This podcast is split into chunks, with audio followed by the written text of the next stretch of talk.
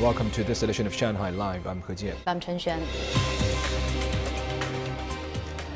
Local composer Lu Qiming was awarded the July 1st Medal, the highest honor within the CPC. The 91-year-old has composed many classical symphonic pieces, including Ode to the Red Flag. He says his music is for everyone and that life is what has inspired him over the decades. Zhang Yue tells us more about Lu's life. Born in 1930, Lu joined the New Fourth Army at the age of 10 with his father. When he was 15, he became a CPC member. In 1949, Lu joined the Shanghai Film Studio to work on film soundtracks. I used to play violin, erhu, and the bamboo flute. It was so hard to write music for such a big symphony orchestra after joining the film studio. I couldn't sleep at that time, and I was always thinking about how to compose. Before turning 30, Lu had already created popular film songs, like Playing My Beloved Pipa and who doesn't say my hometown is good. But he still spent seven years studying at the Shanghai Conservatory of Music while working on the side.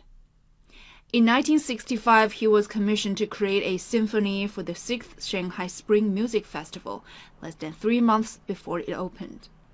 Within seven days, he submitted his first version of Ode to the Red Flag. I used elements from the national anthem to create the lead for the symphony. As for the rest, I drew on my personal experiences and emotions, such as how I felt when I passed Tiananmen Square in Beijing with the crowds and the feeling of how China was becoming stronger and stronger. These are the inspirations that have come from my life. Lu has spent 54 years modifying it. In 2019, the final version of Ode to the Red Flag was completed. He has composed for 200 TV dramas and created more than 10 symphonies and 300 songs, winning dozens of awards. Lu said he will keep writing music as long as he can. Zhang Yue, Shanghai Live. The Chinese Foreign Ministry said China has so far provided more than 480 million doses of vaccines to nearly 100 countries. The ministry also said China has been running clinical trials of vaccines in more than 10 countries. Zhang Yue has more. Starting last year, China has been working with over 10 countries, including Russia, Turkey, and Brazil, to conduct phase 3 clinical trials for coronavirus vaccines. China has also been co producing vaccines with some developing countries, including Egypt, UAE, and Indonesia, to help increase their vaccine supply. Many countries said they are satisfied with effectiveness of the Chinese vaccine. Government leaders, including Indonesian President Joko Widodo, Philippine President Rodrigo Duterte, and Serbian President Aleksandar Vucic. I feel great.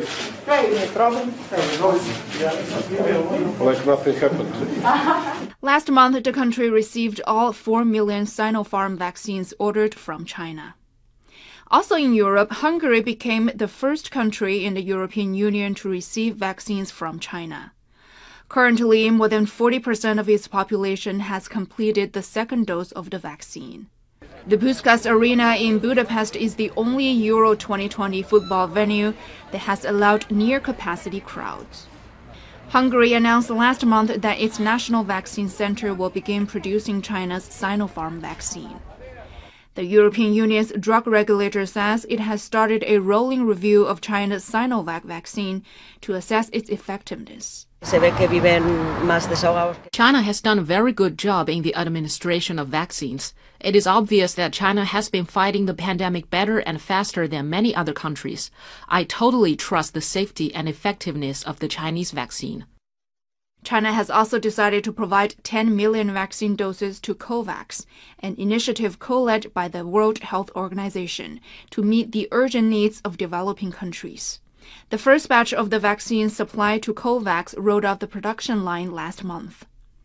The Ministry of Foreign Affairs said various embassies and consulates abroad have assisted more than 1.7 million overseas Chinese citizens in getting vaccinated in more than 160 countries. 张悦，上海 Life。 The International Atomic Energy Agency has invited Chinese experts to join a technical team carrying out Japan's plan for the disposal of contaminated water from the Fukushima nuclear plant.